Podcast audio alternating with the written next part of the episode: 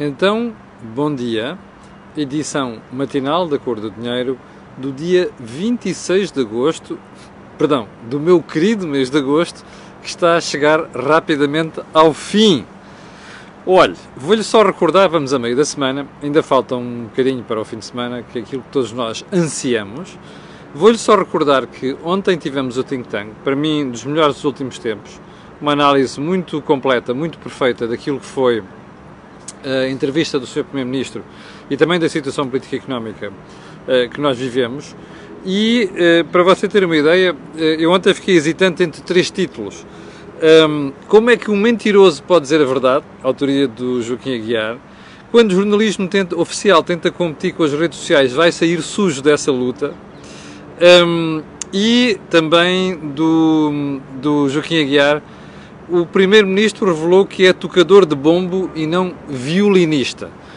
Qualquer destes títulos teria, teria servido que nem uma luva para o programa de ontem. Eu acho que vale a pena você dar lá um saltinho, assim como vale a pena ver a entrevista do engenheiro Fernando Santo, antigo bastonário da Ordem dos Engenheiros, para mim um dos melhores bastonários que nós tivemos, sobre a forma como os bancos gerem os seus ativos imobiliários. Está lá uma crítica e uma alternativa, eu quero realçar isto, está lá uma alternativa muito viável à forma como a banca geriu os ativos imobiliários nos últimos anos, nomeadamente aquela coisa de vamos despejar tudo e mais alguma coisa em bundle, não é? em pacote para o mercado, com as consequências que nós conhecemos depois nos preços. Olha, vale a pena dar uma olhada naquela entrevista.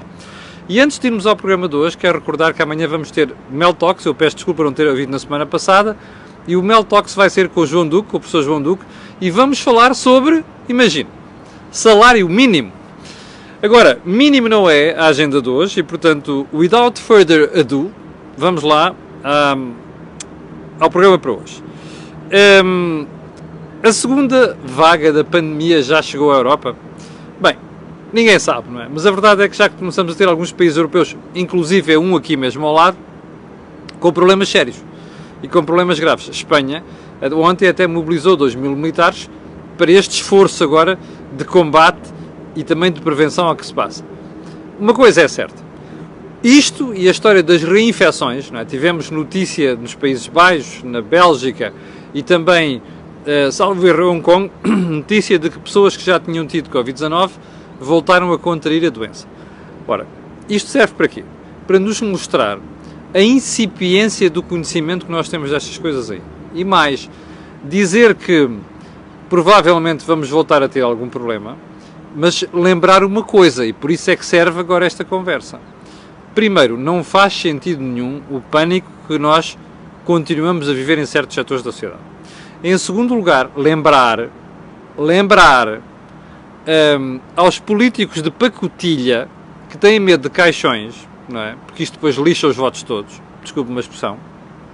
Lembrar aos políticos de pacotilha que nem tenham ideia de voltar a fechar a economia, ok? Uh, nós não temos forma de pagar isto e daqui a pouco já vamos ver um belíssimo exemplo disso. Ponto seguinte. Vou repetir uma pergunta feita aqui há semana e meia e provavelmente virei repeti-la daqui a uma semana e provavelmente irei repeti-la daqui a duas semanas ou daqui a semana e meia, que é assim.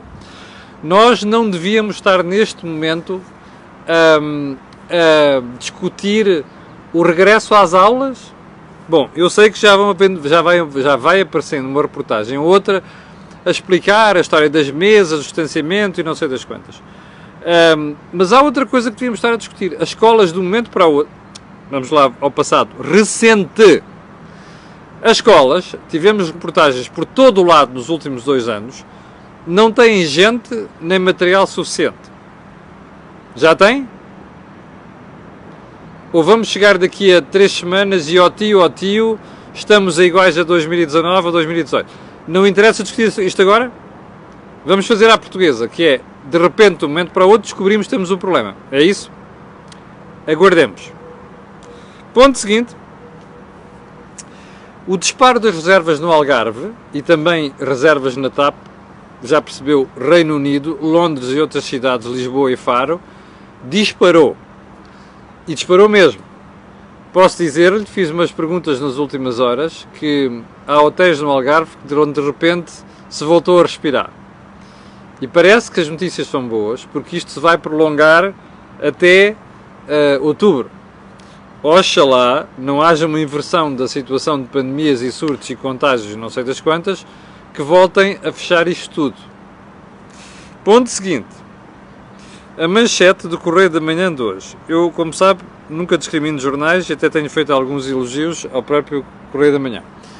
E a manchete do Correio da Manhã diz isto: Dinheiro em saldos, eu sei que se vê aí ao contrário, que eu estou em selfie. Dinheiro em saldos por mais 6 anos. Em saldos, perdão, não é saldos, é saldos. Isto é para ser entendido com reserva, obviamente, não é? Isto tem a ver com os juros. Os analistas dizem que até 2026 os juros vão se manter baixos. Eu só quero recordar às pessoas que todas estas previsões, feitas pelos analistas, isto nem sequer é o Correio da Manhã, são os analistas a fazer, são falíveis. Às vezes acontece uma coisa ou outra que de um momento para o outro vira tudo do avesso. Está a ver? Portanto, devemos sempre entender as previsões dos melhores analistas apenas como isso, previsões. Bem, então vamos lá. Um, vamos lá à agenda de hoje, propriamente dita. Pergunta: O governo domou a ordem dos médicos? Se não domou, parece. E parece com o beneplácito, se não mesmo a colaboração, do senhor bastonário da Ordem dos Médicos, Miguel Guimarães. E porquê é que eu digo isto? Porque aquelas críticas acesas, e em minha opinião absolutamente correta, de encostar o governo à parede, que a Ordem vinha praticando nos últimos tempos, desapareceu ontem. Bom, eu sei que estávamos na casa do Primeiro-Ministro e, portanto, também não se pode chegar ali e à casa da pessoa que nos recebeu desatar ao pugilato, em cenas de pugilato. Mas entre cenas de pugilato e aquela, aquela antante cordial que a gente viu ontem em São Bento, vai uma distância grande. A pergunta que eu tenho para fazer é porque é que houve esta, desta diferença de tom? Atenção, eu ontem, na Cor do Dinheiro, vai lá ver o programa matinal, já tinha antecipado isto face às declarações do bastonário ao Jornal Público, ao dizer que as declarações do Primeiro-Ministro tinham sido um desabafo. Não foram desabafo nenhum. Ok? E a gente vai ver isso. Pergunta outra vez. Porquê é que foi este baixar de guarda? Por uma questão de respeito institucional? Não sei porque o governo terá prometido alguma coisa ao seu bastonário por baixo da mesa ou entre portas? Não faço ideia, não seria inédito, mas não faço ideia. Porque o bastonário achou que foram demasiado longe nas críticas nas últimas semanas? Não sei. O que eu sei é que a Ordem dos Médicos, vou fazer uma aposta aqui, vai se arrepender de ter baixado a guarda. E porquê é que eu digo isto? Porque a tradição, mantendo-se o que era, e com António Costa a tradição é sempre o que era, mostra que o Primeiro-Ministro, num dia é capaz de zurzir violentamente numa classe e no dia seguinte passar-lhe a mão pelo pelo, desculpem a expressão. E, portanto, não há razão nenhuma para pensar que com a ordem dos médicos vai ser diferente. Mas, nós já tivemos esse exemplo nos últimos tempos. O que me leva a dizer a fazer a seguinte pergunta, que eu acho que está aqui também como um dos pontos desta, desta, desta agenda. O que é que você. Vamos lá imaginar. Você exerce uma determinada profissão, uma determinada função. E de repente alguém vira-se para si e chama-lhe todos os nomes, entre os quais gajos e cobardes. Já agora, deixem-me só dizer uma coisa. Eu sou defensor daquela tese do Primeiro-Ministro que ele próprio inventou em 2016 que os membros do governo têm que se portar mesmo quando estão à mesa de café, mesmo como membros do governo. Portanto, não fico muito sensibilizado com aquela história de o Primeiro-Ministro pode dizer uma coisa por trás, depois outra por frente. Não, e para mim isso é que é cobardia. Uma coisa é nós utilizarmos ou não vídeos em off, ou declarações em off, nós irmos abrir a boca. Sei lá, eu já tive milhares, que é para não dizer dezenas de milhares de vezes, em que com minhas fontes, ao longo de 32 anos, as pessoas disseram assim, Camilo Lourenço, isto é off. Olha, ainda há poucos dias, ao falar de uma situação melindrosa na justiça, alguém me disse, Camilo, isto é off, e é óbvio que é off. E eu não vou a seguir dizer o que é off. Se alguém apanhar aquilo que eu sei em off, não pela minha boca e divulgar, olha, azar. Mas uma coisa é certa. Eu não gosto de dizer em off, quando estou a insultar alguém, aquilo que não lhe digo na cara. Porque para mim isso é cobardia. E aquilo que eu digo aqui à frente é exatamente aquilo que eu digo atrás, sem tirar nem pôr. Portanto, fica feita esta ressalva. Mas eu vou voltar isto. Imagine que essa pessoa diz assim, em off: é pá, aqueles gajos pá, são uns cobardes, pá, gajos são os cobardes. E no dia seguinte você vem dizer assim: olha, em público, eu tenho por aquela classe enorme apreço. O que é que você fica a pensar? Bom, das duas, uma, é idiota e confia naquele tipo, ou então diz assim: pá, quem me fala pelas costas daquela maneira, no futuro vai voltar a fazer. Ora, eu não confio em gente assim. Percebe? Não confio. Portanto, vou apostar aqui que o Sr. Bastonário e a respectiva ordem vão se arrepender nos próximos tempos de terem baixado a guarda e passado a mão pelo pelo ao Sr. Primeiro-Ministro que não o merecia. E já agora vou para outra questão que o Bastonário levantou ontem à saída de São Bento, que é, bom, temos que olhar para os lares, fazer alguma coisa pelos lares, Bom, eu pensava que já estávamos a fazer alguma coisa pelos lares, já séria, desde março, quando o problema foi identificado. Pelos vistos, não. Nas últimas horas, chegámos a conhecer mais surtos em lares. E uh, uh, a idade média das pessoas que frequentam os lares, uh, é de esperar que a coisa não corra bem, digo eu. E a pergunta que fica por fazer é, ao fim destes meses todos, que eu já ando a repetir há várias semanas, como vocês se recordam, ao fim destes meses todos, nós continuamos à espera que se faça alguma coisa pelos lares ou esperei? O senhor Primeiro-Ministro vai nas próximas semanas continuar a dizer para o pessoal dos lares, estilo, deixa-me elogiar-vos a vocês que é para insultar os gajos do lado, que são o pessoal de saúde, os médicos, os enfermeiros e não sei das quantas, uh, vai continuar a dizer, um, olha, vocês estão de parabéns, os outros tipos, azar. Estamos a fazer tudo. Já agora a Ministra vai continuar a repetir que estão a fazer tudo para evitar surtos nos lares. Bom, isto é suspeito, não é? Porque das duas, uma, ou esta gente é muito lenta a reagir, ou não percebe rigorosamente nada do assunto, ou então, pá, são absolutamente incompetentes para tratar estas questões. Ponto seguinte. Já agora sobre lares, eu vi há bocado uma história, não sei, não li, não a li bem, e não vou falar aqui hoje, vou deixar para amanhã que a RS do Barreiro pronunciou sobre aquela história do Manel Nunes, o Presidente da Santa Casa de Misericórdia, ter dito que não tinha havido colaboração dos médicos para tratar as pessoas no lar. Vi umas declarações, é de arrepiar, mas como eu não os vi bem, não quero comentar aqui, vou comentá-las amanhã. Fica guardadinho para amanhã. Ponto seguinte. Mudar de assunto. Sata, lembra-se dela? Falámos aqui na semana passada com um dedinho esticado à sua doutora Ana Costa Rego Cunha, secretária regional dos transportes dos Açores, e com, com pronúncia de São Miguel, como você já, já, sabe. Adoro São Miguel, estou aqui a brincar, adoro São Miguel, adoro a pronúncia de São Miguel. Uh, como se recorda, aqui na semana passada eu perguntei à senhora secretária regional se o dinheiro era dela, por causa dos 133 milhões de euros que Bruxelas autorizou o governo português a meter na SAT. Bom, não tive resposta, mas sei que lhe fizeram chegar isto aos ouvidos, que é uma boa notícia. Uh, até porque nós temos muitos espectadores nos Açores. Ontem, o Observador publicou uma história de uma investigação preliminar, portanto, com conclusões preliminares de Bruxelas sobre três aumentos de capital feitos pela SATA desde 2017. E nessas conclusões preliminares, Bruxelas conclui que foram ajudas de Estado ilegais. Sabe o que é que costuma acontecer com as ajudas de Estado ilegais? Vamos só recordar, ok? Que é para nós hoje termos a certeza que o Primeiro-Ministro e o Ministro das Infraestruturas não chutam isto para o Passo Coelho ou para a Troika. Foi desde 2017. Ok? Pelo menos estas já não podem chutar para os outros, que é a tendência, que é o grande hábito do Sr. Primeiro-Ministro. Essas ajudas de Estado foram consideradas ilegais. Sabe o que é que acontece nessas alturas? Primeiro, os Estados são obrigados a, a devolver as ajudas. Ok? Em segundo lugar, está a ver aquela ajuda de 133 milhões que Bruxelas autorizou e que tinha sido pedido 168 milhões, essa pode ser recusada. Eu repito, isto são conclusões preliminares. Eu suspeito que se não houver um lobbying muito grande por parte do governo, isto vai correr mal.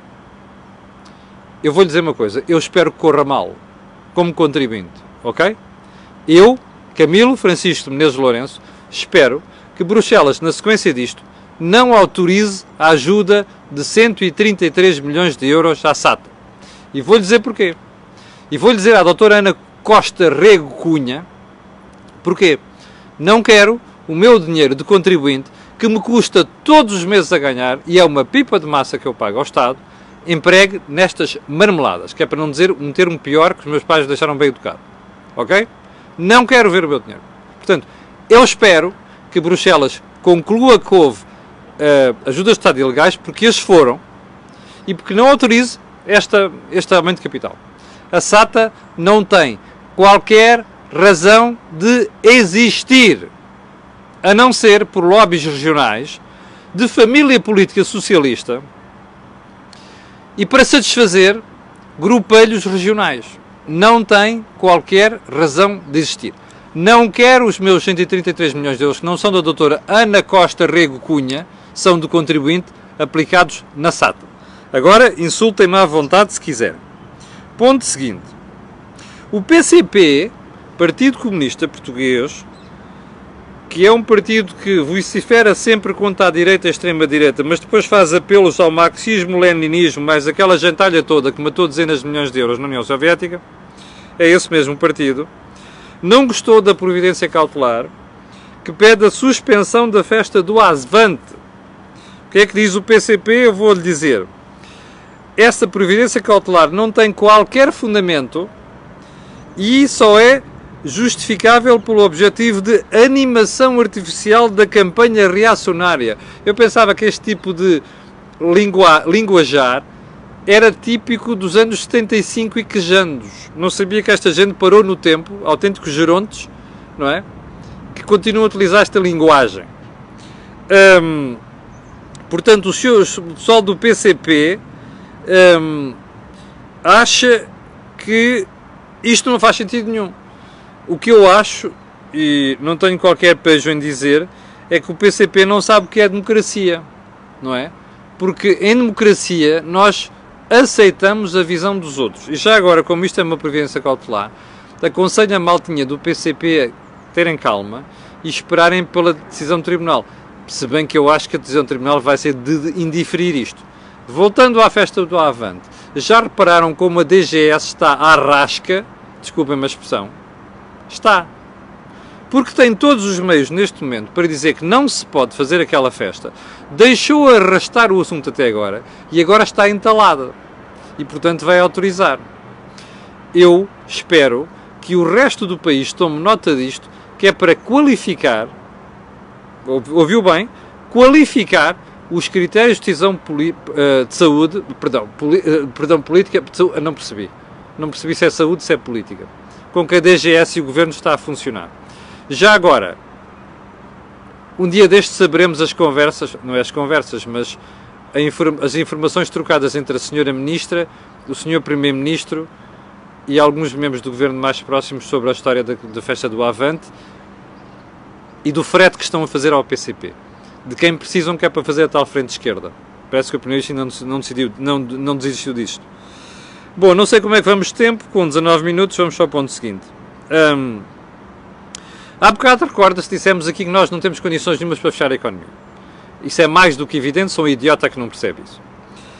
Então, a propósito disso, está a ver aquele programa SUR, de Bruxelas. Uh, a Comissão Europeia vai destinar para Portugal 5,9 mil milhões de euros para apoiar os layoffs, o emprego e essa coisada toda. Ouviu bem? 5,9 mil milhões de euros. Este dinheiro não vai não é dado, não é fundo perdido, ok? Está aqui uma senhora a dizer a DGS fez esta proposta, é verdade. Deixou arrastar o assunto até agora, que é para depois não ter alternativa e poder aparecer com uma decisão floral. Tem toda a razão, sim senhor. Olha, parabéns. Então isto é assim, 5,9 mil milhões de euros, é uma pipa de massa. Não são doações, são empréstimos, embora taxas baixas. Está a ver o que é que isto custa? Ah, é taxas baixas, custa dinheiro. Mais, Se houver um novo fecho da economia, você acha que Bruxelas tem dinheiro para fazer estas coisas? Não tem. Portanto, esqueçam lá os malucos que estão a pensar que é possível fechar a economia. Não é. Nós vamos ter que voltar à normalidade com mais mortes ou menos, menos mortes. E o Sr. Primeiro-Ministro e o Presidente da República, que têm um medo enorme de body bags e de caixões, vão ter que engolir. Ponto seguinte, e último, Ai meu Deus, vão me insultar outra vez que não vou analisar a DSE. Olha, fica prometido que entre amanhã e sexta-feira eu mato o assunto à DSE, ok? E dos aumentos de, pre... aumentos de preços na DSE. Vamos falar sobre isso. Ponto 10. A Moody's veio ontem dizer que desconfia das previsões de crescimento da economia europeia. Muito mau sinal, muito má notícia. E muito má notícia para Portugal. Nós dependemos muito dos nossos parceiros, somos uma economia abertíssima, somos uma economia que depende muito daquilo que se passa lá fora. Ora, a revisão em baixa em quase um ponto percentual, que, são aquilo, que é aquilo que aparece nas previsões da Moody's, para o crescimento das economias, da economia europeia, mas sobretudo de algumas das economias mais importantes, com maior peso, que são aquelas que nos influenciam, eh, não, é, não só é uma má notícia, como nos deixa apreensivos, não só sobre o comportamento do PIB, mas depois do, do deslize das contas públicas que nós vamos ter este ano e no próximo. Chegamos ao final da conversa de hoje. Eu quero agradecer às 5.700, 800 pessoas que estão para aí em direto, 5.800. Quero agradecer, se quero pedir a estas pessoas e aquelas que vão ver aquilo que peço sempre, que é colocarem um gosto, fazer partilha nas redes sociais, porque aquilo que houve aqui já sabe, não houve em mais sítio nenhum. Para o final, vou-lhe recordar amanhã é o João Duca a falar sobre o salário mínimo no Mel Talks, é uma parceria entre a Cor do Dinheiro e o Movimento Mel. E não se esqueça, vá lá ver a entrevista do, do ex-bastonário Fernando Santo, que está disponível aqui na página, e também o Think Tank ontem. Obrigado, com licença, e até amanhã às 8.